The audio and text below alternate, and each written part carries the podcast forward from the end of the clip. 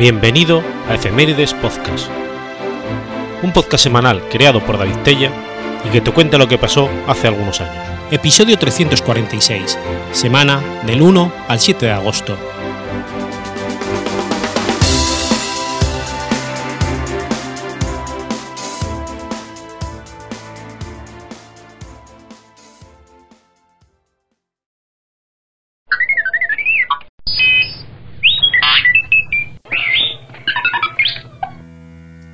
1 de agosto de 1987.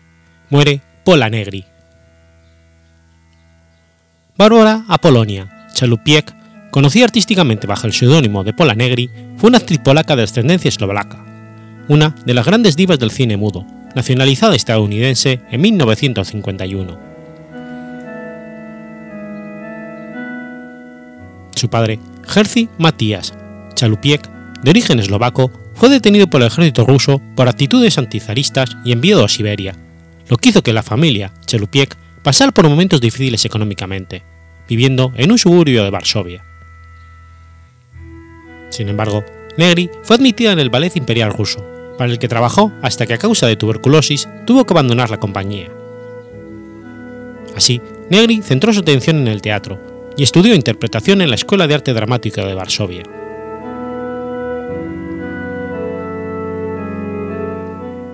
Aún en Polonia, Negri, rebautizada así por la poetisa italiana Ada Negri, llegaría a actuar en películas como La esposa, La bestia o Estudiantes. Poco después viajaría a Berlín, Alemania, donde trabajaría en la compañía de teatro de Max Reinhardt y más tarde con Ernst Lubitsch.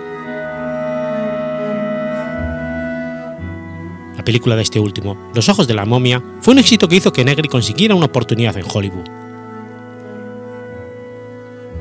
Algunas de sus películas hollywoodienses más conocidas son La frivolidad de una dama, dirigida por el también exiliado Lubitsch, La bailarina española o Hombres de París. En 1927 rodó a las órdenes de Maurits Stiller Hotel Imperial y The Woman on Trial. En esta época, Negri dio mucho que hablar no solo por su romance con el cómico británico Charles Chaplin, sino sobre todo por sus supuestos planes de boda con Rodolfo Valentino, que Pola se encargó de airear a la prensa tras la muerte de este. Incluso durante el funeral de Valentino, Negri siguió al féretro de Los Ángeles a Nueva York, posando para la prensa como si fuera su viuda. Muchos actores, como Talula Banhat, Mary Pinkford o Albert Valentino, hermano de Rodolfo, criticaron esto y lo acusaron de mentir a la prensa. Con la llegada del cine sonoro, su popularidad de la década de los 20 se, desvaneció por completo debido a su fuerte acento polaco y su dificultad por hablar inglés.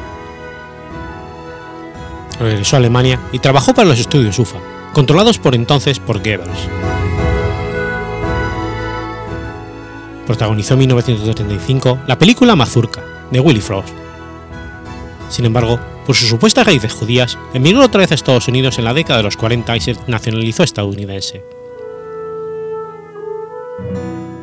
Sus últimos años de su vida son un misterio, por lo que se la suele comparar con el personaje de Norma Desmond que interpretó Gloria Sampton en Sunset Boulevard.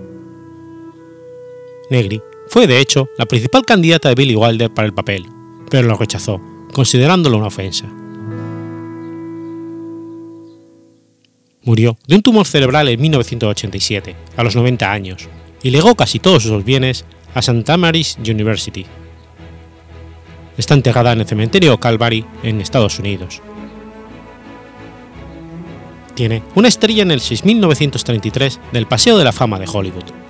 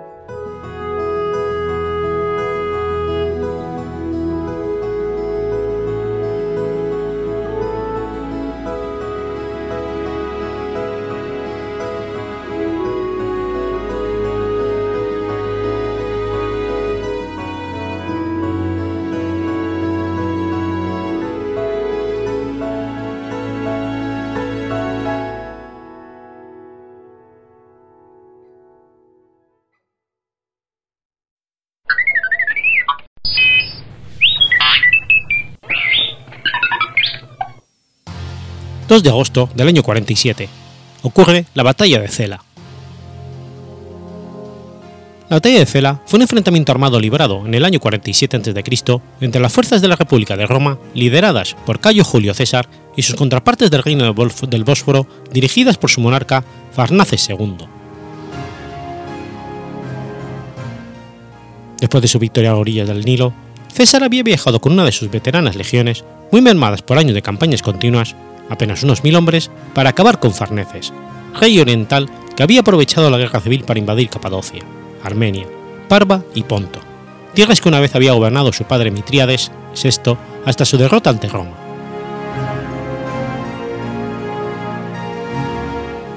Viendo que el legado y gobernador de Asia, Egneo Dominicio Calvio, se había desprendido de dos de sus tres legiones para reforzar las posiciones de César en Egipto, a finales del 48, Farnaces invadió territorio romano y derrotó a Calvino en Nicópolis, ocupando posteriormente todo el territorio, caracterizando sus ocupaciones por saqueos y abusos contra los locales, masacrar a los ciudadanos romanos y castrar y esclavizar a los prisioneros.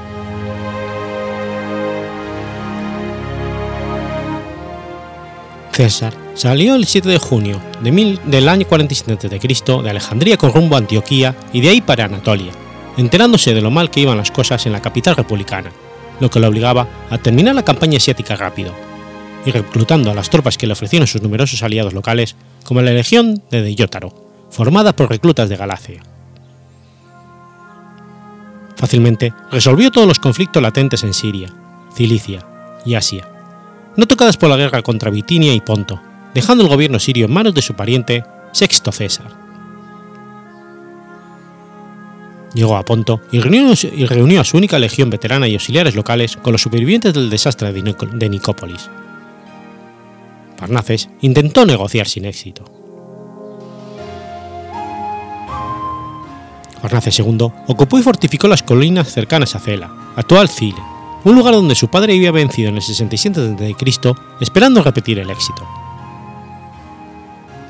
César estaba acampado a 8 kilómetros de distancia, pero en la noche del 31 de julio se aproximó secretamente a las posiciones enemigas. Tras días de mutua vigilancia, Farnaces, haciendo alarde de su desprecio a las tropas romanas, formó su ejército en, tanto César y su primera línea estaban frente a sus trincheras, mientras el resto de su ejército seguía trabajando en las fortificaciones, bajando de sus altas posiciones al valle. El general romano dio la orden de abandonar los trabajos y que todos los legionarios tomaran las armas. La batalla comenzó y la sexta legión aguantó su posición en el ala derecha romana poco después, el flanco izquierdo y el centro orientales fueron dispersados, huyendo con grandes pérdidas y el resto del ejército envuelto. Las fuerzas de Farnaces en el valle fueron muertas o capturadas. Quedaban solo sus cohortes más fieles en reserva en su campamento fortificado. Por estas, poco pudieron hacer ante el asalto romano. Fueron expulsados en desorden colina abajo. La mayor parte de ese ejército estaba muerto o prisionero, pero Farnaces consiguió escapar con mil jinetes a Sinope, y de ahí salió a reclutar mercenarios escitas y sarmatas en Teodosia y Panticapeo, pero fue derrotado y muerto por Asandro tras 15 años de reinado. Calvino recibió la orden de perseguir a los supervivientes con la caballería ligera, mientras César repartía el botín entre los soldados, licenciaba a los auxiliares de Deyótaro, enviaba de regreso a Italia a la sexta legión y dejaba dos legiones en Ponto a cargo de Celio Vinciano. Después marchó por Galogrecia y, y Bitinia, reorganizando ambas legiones y sus gobiernos. Particularmente importantes fue que otorgó al rey Mitríades de Pérgamo, fiel aliado suyo en Egipto, el reino de Farnaces en el Bósforo y Galogrecia. Tras esto, volvió a Roma.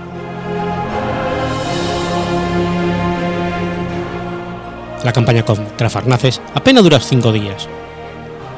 Fue tan rápida y contundente que Plutarco menciona que César dijo: Veni, vidi, vinci. Farnaces escapó al reino del Bósforo, pero fue poco después asesinado por uno de sus excomandantes en una escaramuza. Mitriades recibió el dominio nominal del reino de Farnaces.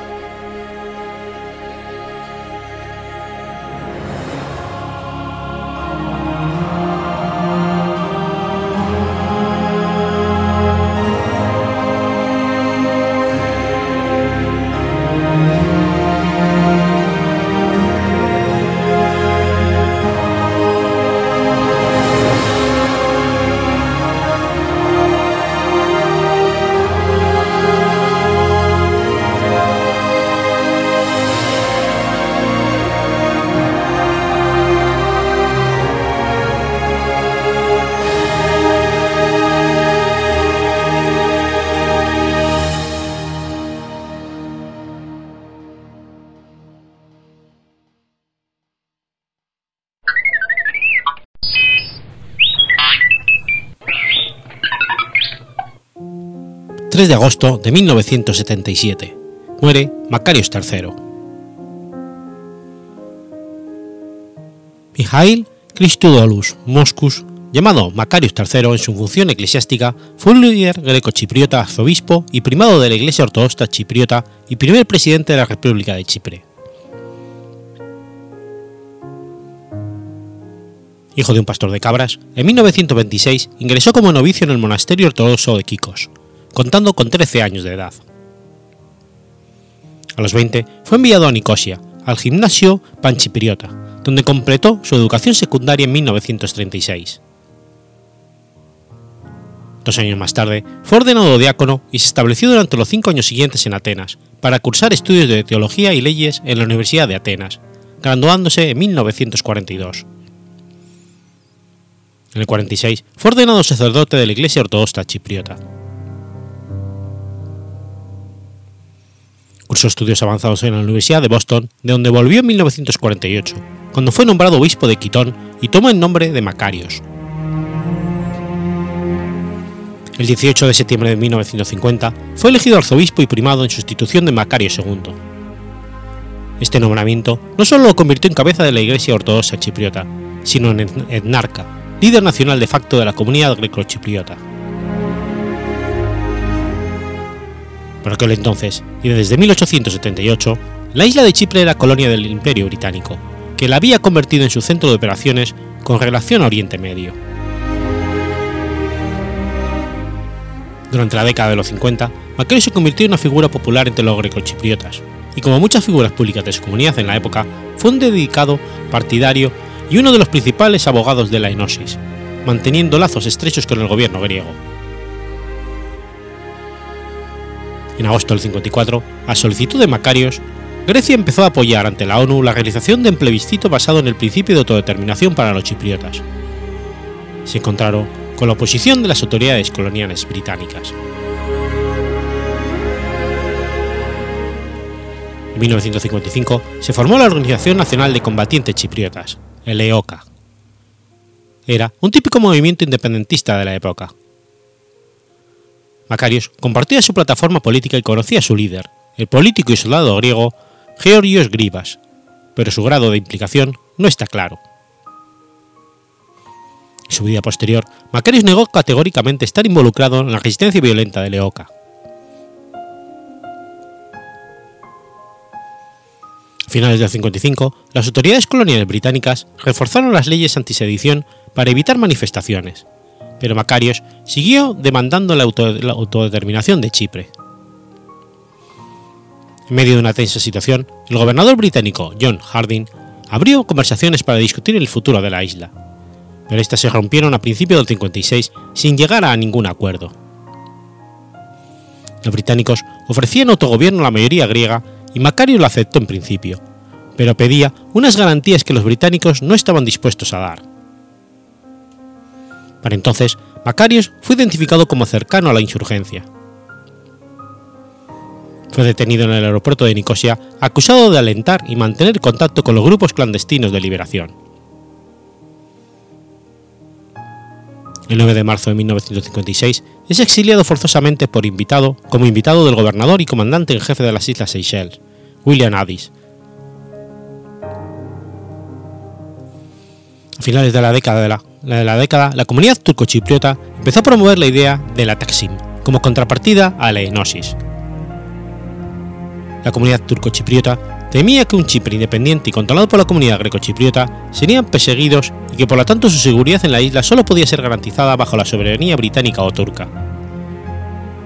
La disputa entre ambas comunidades se enconó. Un año más tarde, Macarios fue liberado, pero no tenía prohibido regresar a Chipre. Se dirigió a Atenas, donde fue calurosamente recibido, y desde ahí continuó trabajando por la enosis los siguientes dos años. Bajo el gobierno de Constantinos Karamanlis, se fueron relajando las presiones de Grecia para favorecer la independencia chipriota. Las negociaciones de 1958 terminaron con el Acuerdo de Zúrich como base de un tratado de independencia, y Macarios fue invitado a Londres en el 59 para concretar los detalles. Macarios se negó a participar debido a su preferencia por la enosis, pero finalmente fue persuadido por las autoridades griegas y británicas. El 1 de marzo, el arzobispo regresó a Nicosia, siendo clamorosamente recibido por la multitud. En las elecciones presidenciales del 13 de diciembre del 58, el arzobispo Macario venció por dos tercios de los votos al abogado John Clérides, padre del futuro presidente y aliado de Macarios, Placos Clérides. El 16 de agosto de 1960, la bandera británica fue arriada por última vez en Nicosia, y Macarios tomó posesión como presidente ejerciendo una política moderada, cultivando las buenas relaciones tanto con Grecia como con la vecina Turquía y distinguiéndose en el movimiento de países no alineados. En marzo del 61, Chipre, fue admitido como miembro de la macrocomunidad de naciones y Macario representó a la isla en la conferencia de los primeros ministros de dicha mancomunidad. Reelegido en dos ocasiones más, sobrevivió a cuatro intentos de asesinato y un golpe de Estado en el 74, auspiciado por la dictadura de los coroneles de Grecia, que deriva en la invasión turca a la isla. Uno de los intentos de asesinato que sufrió Macarios fue el 8 de marzo del 70 a las 7 de la mañana. En esa oportunidad, al despegar de un helipuerto desde el arzobispado con destino al monasterio de Marneras, recibió disparos desde el techo del gimnasio panchipriota. El piloto fue seriamente herido pero pudo aterrizar en un descampado próximo. Seis grecochipriotas fueron detenidos, tres de ellos policías. Macarios huyó hacia Londres el 16 de julio del 74, vía monasterio de Kikos, y luego Pafos, mientras los golpistas anunciaban que había muerto. Retornó para resumir el cargo el 7 de noviembre del mismo año. Sufrió un ataque cardíaco en abril del 77 y tras un segundo ataque murió en Nicosia el 3 de agosto de 1977.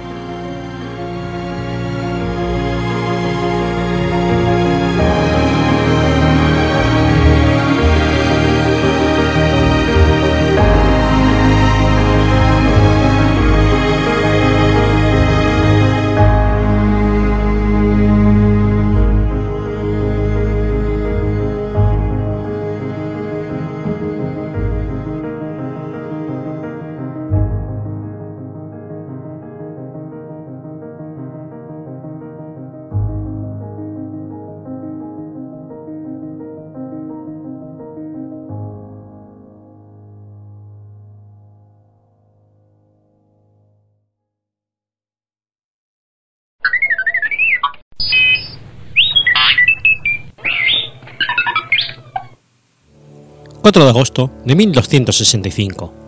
Muere Simón de Montfort. Simón V de Montfort, sexto conde de Leicester, fue un noble franco-inglés notable como principal líder de la oposición baronal al gobierno de Enrique III de Inglaterra. Tras la rebelión de 1263, de Montfort se convirtió de facto en el gobernante de Inglaterra y convocó el primer parlamento directamente electivo de la Europa medieval por esto que se considera a Montfort uno de los padres de la democracia parlamentaria moderna. Era el hijo más joven de Simón IV de Montfort, un noble y cruzado francés, y Alix de Montmorency. Su la paterna era Amicia de Beaumont, coheredera al título de conde de Leicester y a las extensas propiedades de su padre, Robert de Beaumont, tercer conde de Leicester el rey Juan I de Inglaterra no estaba dispuesto a permitir que un súbdito francés tomara posesiones de unas tierras tan vastas. Durante su infancia, de Montfort acompañó a sus padres en las cruzadas contra los cátaros. Estaba con su madre cuando su padre murió durante el sitio de Toulouse tras recibir el impacto de una piedra en el cráneo. A la muerte del padre, su hermano mayor, Amaury de Montfort, le sucedió al frente de la familia. Otro de sus hermanos, Guy, resultó muerto durante el sitio de Castelnaudry en 1220, y es posible que el propio Simón participara en las cruzadas albingienses durante los años 20.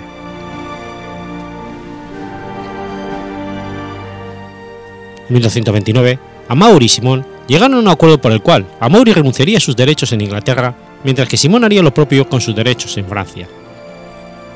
De esta forma, Simón renunciaba a todas sus obligaciones con la corona francesa, por lo que pudo tomar posesión de sus propiedades en Inglaterra al año siguiente, aunque pasarían varios años hasta alcanzar la plena posesión de las tierras y recibir el título de conde que le correspondía por herencia.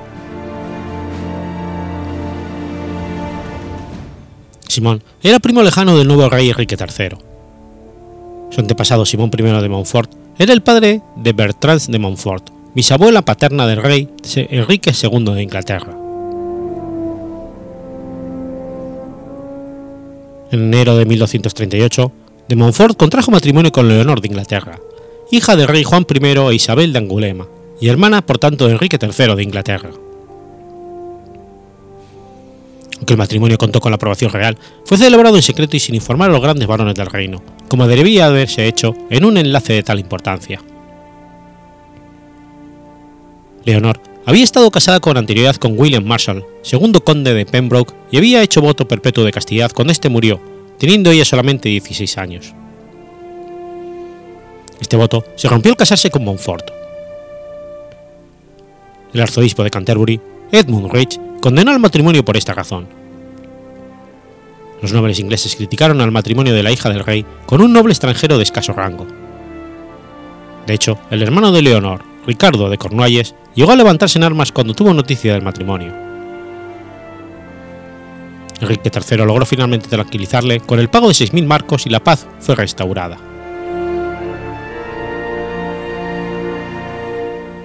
Las relaciones entre el rey y Montfort fueron cordiales al principio. Enrique apoyó a Montfort cuando este partió hacia Roma en, marzo de 1238 en busca de la aprobación papal de su matrimonio.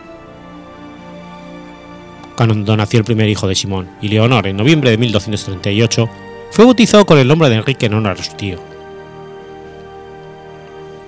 Finalmente, en 1239, Simón de Montfort fue investido conde de Leicester.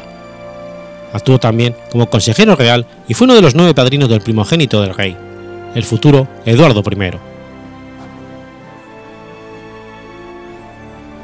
Poco después del nacimiento del príncipe Eduardo, sin embargo, se produjo una ruptura. Simón debía una gran cantidad de dinero a uno de los tíos de la reina Leonor, Tomás II de Saboya, y nombró al rey como aval para la devolución del dinero. Enrique III no fue informado de esto, y cuando descubrió que de Montfort le había nombrado se enfureció. El 9 de agosto de 1239 se enfrentó a de Montfort llamándolo excomulgado y amenazando con encarcelarle en la Torre de Londres. Para evitar el escándalo, Simón y Leonor huyeron a Francia para escapar de la ira de Enrique III.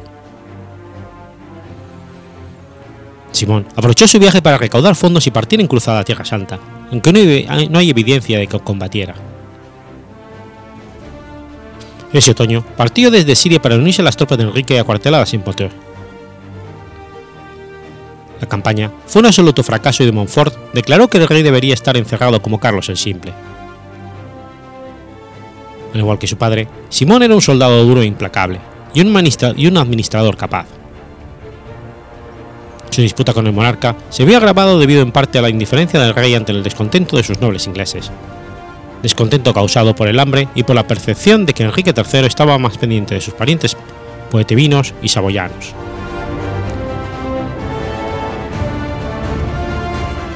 En 1248, de Montfort tomó nuevamente la cruz con el propósito de seguir a Luis IX de Francia a Egipto en lo que iba a ser la séptima cruzada. Durante las reiteradas peticiones del rey y el consejo, abandona este proyecto para ejercer como gobernador de Gascuña, un territorio hostil y poco colonizado por los ingleses.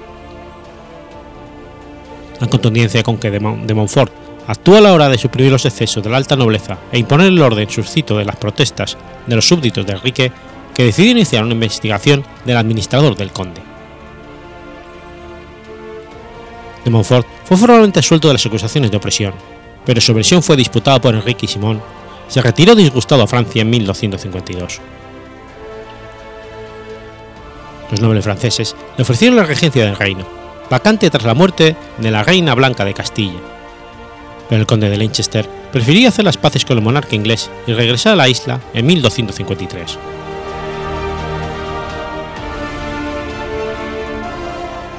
Durante el Parlamento de 1254, Simón encabezó la oposición en contra de los súbditos solicitados por el rey. En 1256 y 57, cuando el descontento ya se había generalizado entre la población de toda clase, de Montfort se unió a la causa real.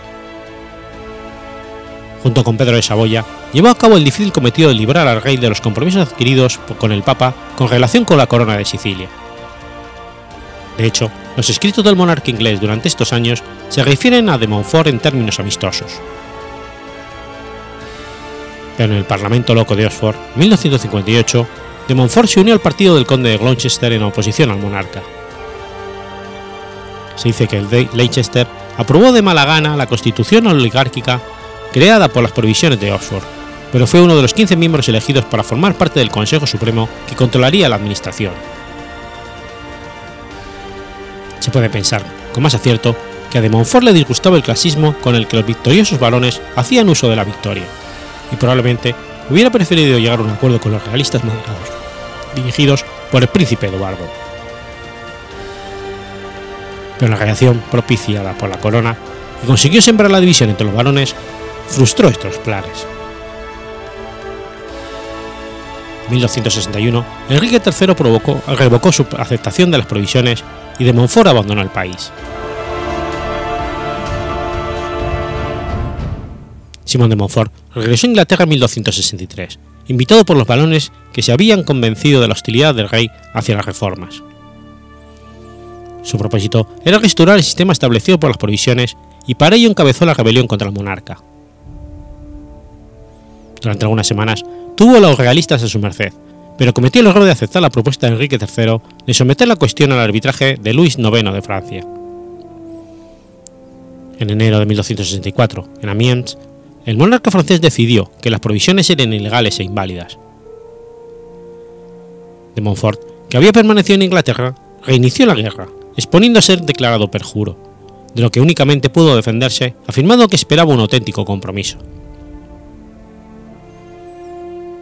Aunque únicamente contaba con el apoyo de las ciudades y algunos varones jóvenes, consiguió vencer en la batalla de Lewis, el 14 de mayo de 1264, haciendo prisioneros al rey, al príncipe Eduardo y a Ricardo de Cornualles. De Montfort estableció entonces un triunvirato formado por él mismo, el joven conde de Gloucester y el, obispo, y el obispo de Chichester, situando a sus partidarios en los supuestos relevantes. No obstante, de Montfort desarrolló simultáneamente un plan para establecer el control parlamentario sobre los gobernantes, incluyendo los triunviros. De Montfort envió entonces representantes a cada uno de los condados y a ciertos boroughs, solicitando el envío de dos representantes. Esta no era la primera ocasión en que se reunía un parlamento en Inglaterra, pero el parlamento de Montfort tenía la peculiaridad de que los representantes debían ser elegidos. Del conde de Leicester deriva la idea moderna del parlamento democrático representativo. La lista de Borough, con derecho a representación, fue incrementándose progresivamente a lo largo de los años, a medida de que los monarcas promulgaban los correspondientes fueros.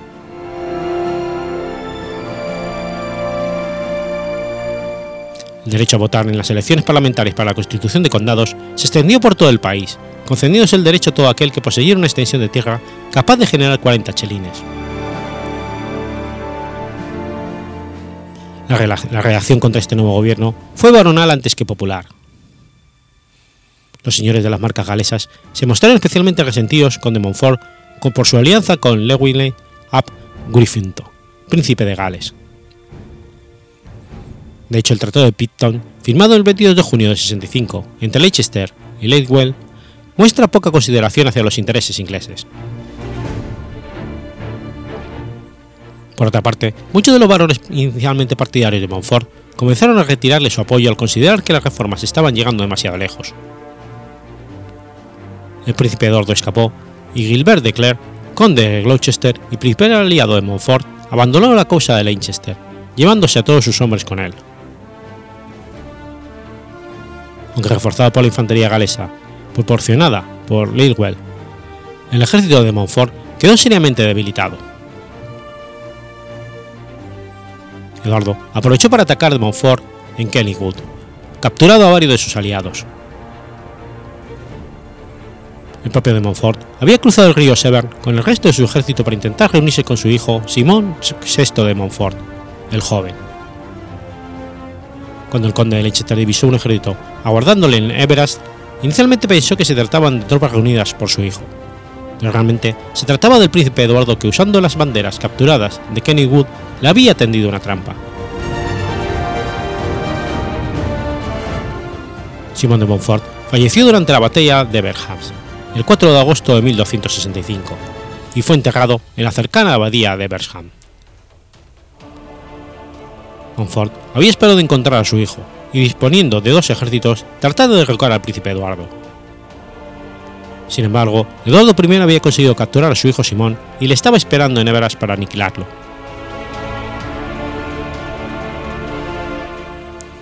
El cuerpo del conde de Leicester fue descuartizado y los trozos fueron entregados a los lores que más se habían distinguido en la lucha contra él. Su cabeza fue enviada al castillo de Whitmore por el barón Mortimer como regalo a su esposa Maud. El resto de su cuerpo fue enterrado bajo el altar de la abadía de Berhams por algunos sacerdotes. En los años posteriores a su muerte, la tumba de Simon de Montfort recibió visitas de peregrinos. Hubo un intento de canonización, aunque no cojó debido a la oposición de la corona inglesa.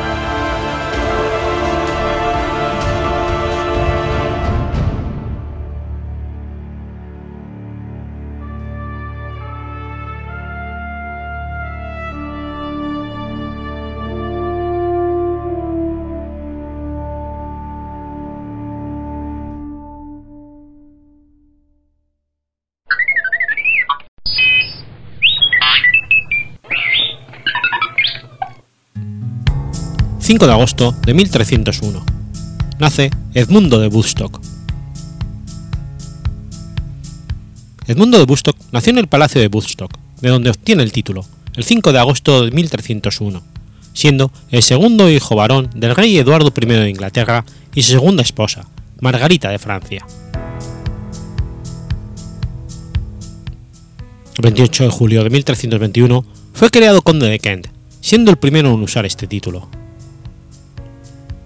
el 25 de diciembre de 1325, en Blissworth, Northamptonshire, contrajo matrimonio con Margarita Wake, hija de Juan Wake, barón Wake de Liderval. De esta unión nacieron cuatro hijos. Edmundo, sucesor de, su, sucesor de su padre como conde de Kent en 1330, usa el título de barón de Bustock. Margarita, casada con Arnaud Amer octavo de Albret, vizconde de Tartas, muerto en 1401 y padre del general derrotado en la batalla de Angicourt. Juana, sucesora de su hermano menor como condesa de Kent en 1352. Y Juan, nacido póstumo, sucesor de su hermano mayor como conde de Kent en 1331.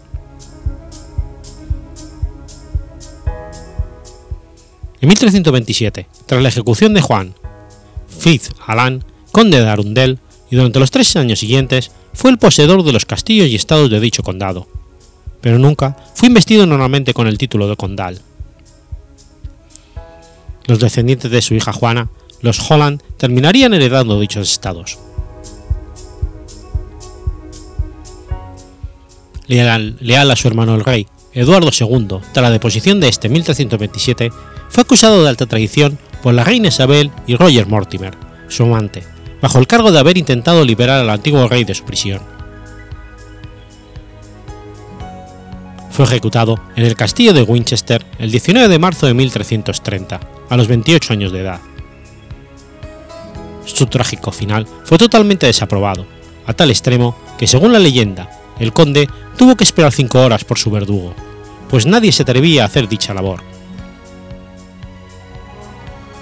Fue sepultado en la iglesia de los frailes dominicos de Winchester y tras la ascensión de su sobrino, Eduardo III al trono, sus restos fueron inhumados y sepultados en la abadía de Westminster. La ejecución del conde fue el detonante para que el rey, Eduardo III, cogiera la reina del reino, apartando a su madre Isabel del poder, encerrándola en el castillo de Hereford y ordenando la ejecución de Roger Mortimer.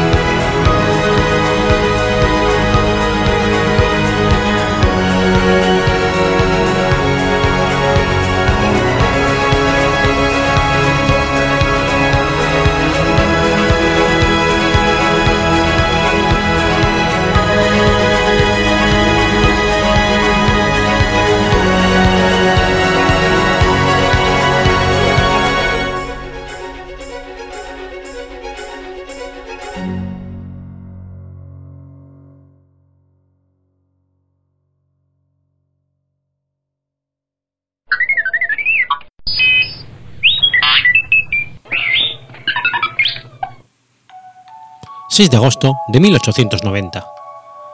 Es ejecutado en la silla eléctrica William Kembler. William Francis Kembler fue un vendedor ambulante de verduras en los barrios bajos de Buffalo, Nueva York, condenado por asesinato, siendo la primera persona en la historia ejecutada en la silla eléctrica. El 29 de marzo de 1889, Kembler hijo de inmigrantes alemanes alcohólicos y él mismo también conocido como alcohólico, asesinó a su amante, Dale Ziegler, con una hacha pequeña. Fue sentenciado a ser ejecutado el 6 de agosto de 1890 a las 6 de la mañana. Los abogados apelaron, argumentando que la electrocución era un castigo cruel e insólito. George Westinghouse, uno de los partidarios de la corriente alterna como estándar en la distribución eléctrica, apoyó su petición sin embargo, la petición falló, en parte debido al apoyo de Thomas Edison con la oposición del Estado. Edison era partidario de la corriente continua y utilizó la ejecución mediante silla eléctrica como publicidad para que la gente se convenciera de que la corriente alterna era peligrosa. Los detalles prácticos de la silla fueron ultimados por el primer electricista estatal, Edwin Davis. La silla eléctrica fue inventada por Harold Brown, un empleado de Thomas Edison contratado para investigar la electrocución para el desarrollo de la silla eléctrica. Como Brown trabajó para Edison y Edison promovió el trabajo de Brown, el invento de la silla eléctrica a menudo se adjudica, erróneamente, al propio Edison. El diseño de Brown estaba basado en la corriente alterna, la cual aparecía como la alternativa a la corriente continua desarrollada por Edison, pero menos eficiente en lo que se refiere al transporte. Lo anterior se desarrolló en el contexto de la Guerra de las Corrientes, como un intento por parte de Edison para desprestigiar a la corriente alterna de Nikola Tesla.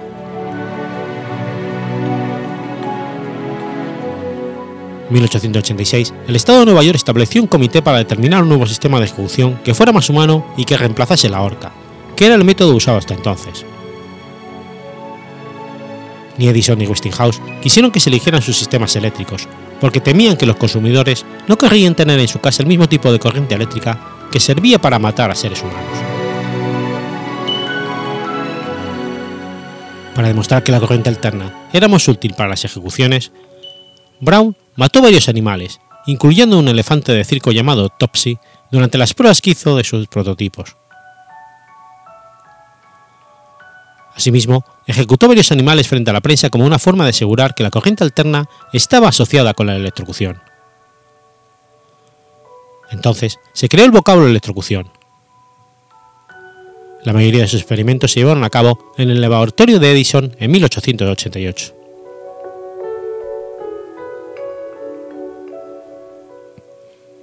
Después de vestirse rápidamente, desayunar y orar, Kemmler entró en la sala a las 6.38 y fue presentado a los 17 testigos. Miró la silla y les dijo, Caballeros, les deseo buena suerte. Creo que voy a un buen lugar y estoy listo para partir. Llegó los presentes, mantuvo, mantuvo la compostura. No lloró, suplicó ni opuso resistencia alguna.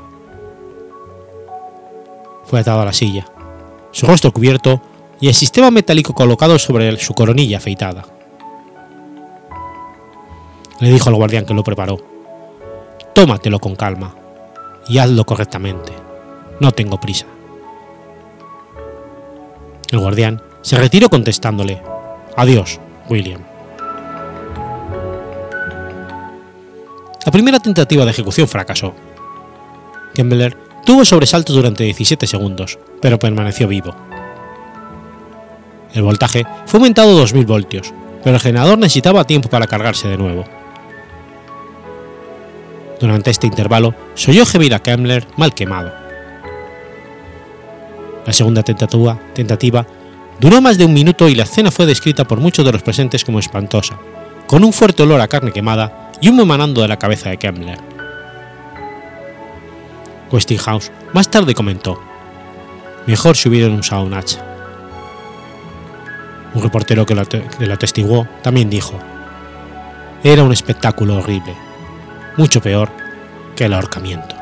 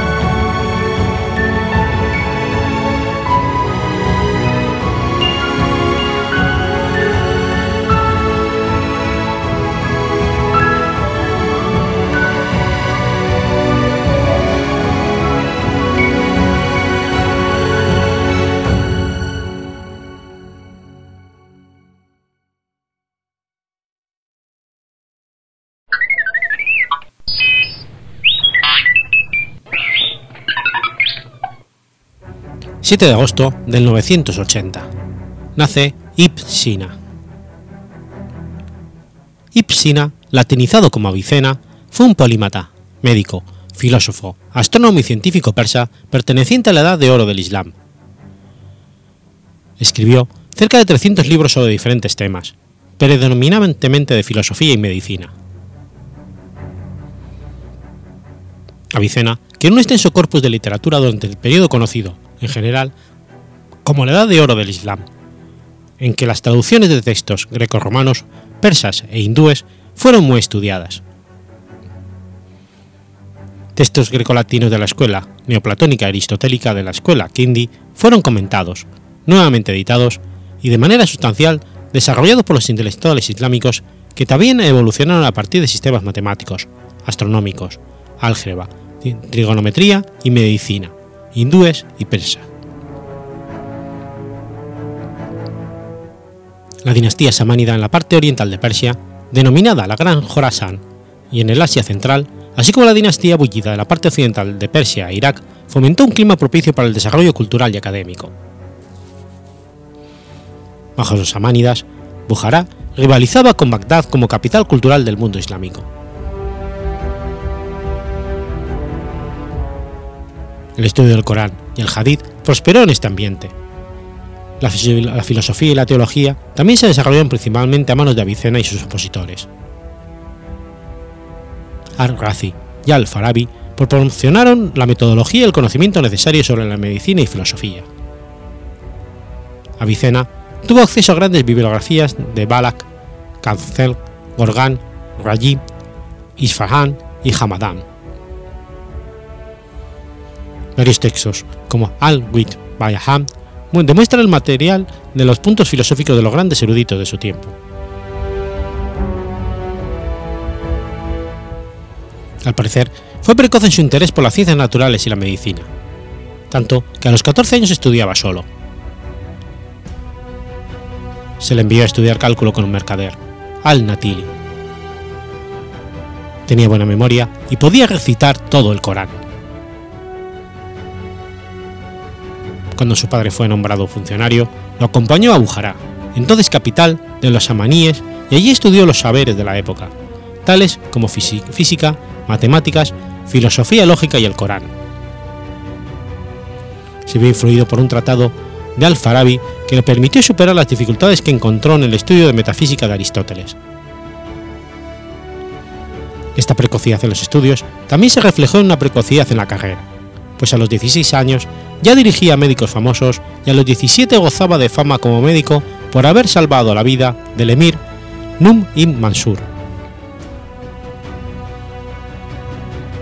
Consiguió permiso para acceder a la Biblioteca Real, donde amplió sus conocimientos de matemáticas, música y astronomía. Al llegar a la mayoría de edad, había estudiado todas las ciencias conocidas.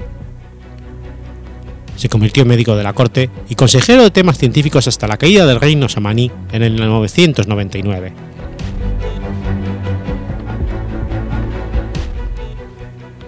En Hamadán, el emir bullida, Shams ad-Dabla, le eligió como ministro se impuso entonces un programa de trabajo agotador, dedicándose de día al trabajo público y de noche a la ciencia. Trabajaba y dirigía la composición del Sifa y del canon médico. Contó con la ayuda de dos discípulos que se repartían la relectura de los folletos de las dos obras, siendo uno de ellos Al-Yudyani, su secretario y biógrafo. A los 20 años, por mediación de Abu Bakr Bayum, escribió 10 volúmenes llamados El Tratado del Resultante y el Resultado, y un estudio de las costumbres de la época conocido como la inocencia y el pecado. Con estos libros, su fama como escritor, filósofo, médico y astrónomo se extendió por toda Persia, por donde se dedicó a viajar.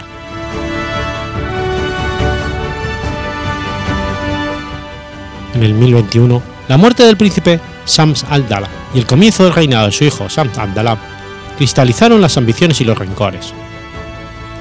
Víctima de intrigas policíacas, Evicena fue a la cárcel. Disfrazado de derviche, consiguió evadirse y huyó a Ispahan, al lado del emir Kakayida Ala ad-Dalwan Muhammad.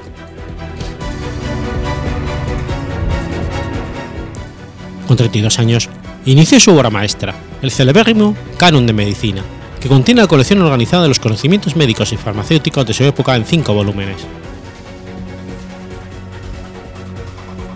Durante una expedición a Hamadán, en el actual Irán, el filósofo sufrió una crisis intestinal grave, que padecía desde hacía tiempo y que contrajo, según dijeron, por exceso de trabajo y placer. Intentó curarse solo, pero su remedio le fue fatal. Murió a los 56 años del mes de junio del 1037, tras haber llevado una vida muy ajetreada y llena de vicisitudes, agotado por el exceso de trabajo. Tuvo una influencia de importancia capital, pues supone la presentación del pensamiento aristotélico entre los pensadores occidentales de la Edad Media. Sus obras se tradujeron al latín en el siglo XII, reforzando la doctrina aristotélica en Occidente, aunque fuertemente influida por el pensamiento platónico.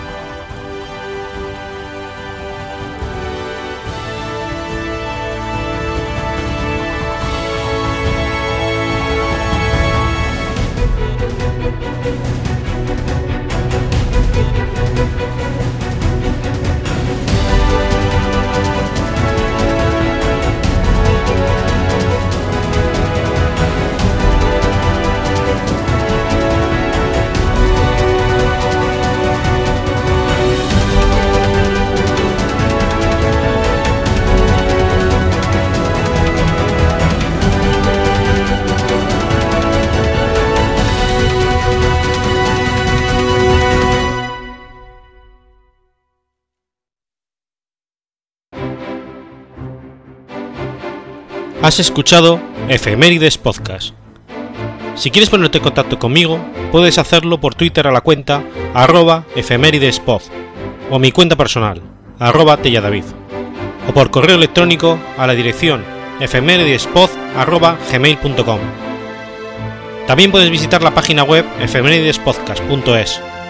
Y recuerda que puedes suscribirte por iTunes y por iBox, y tienes un episodio nuevo cada lunes.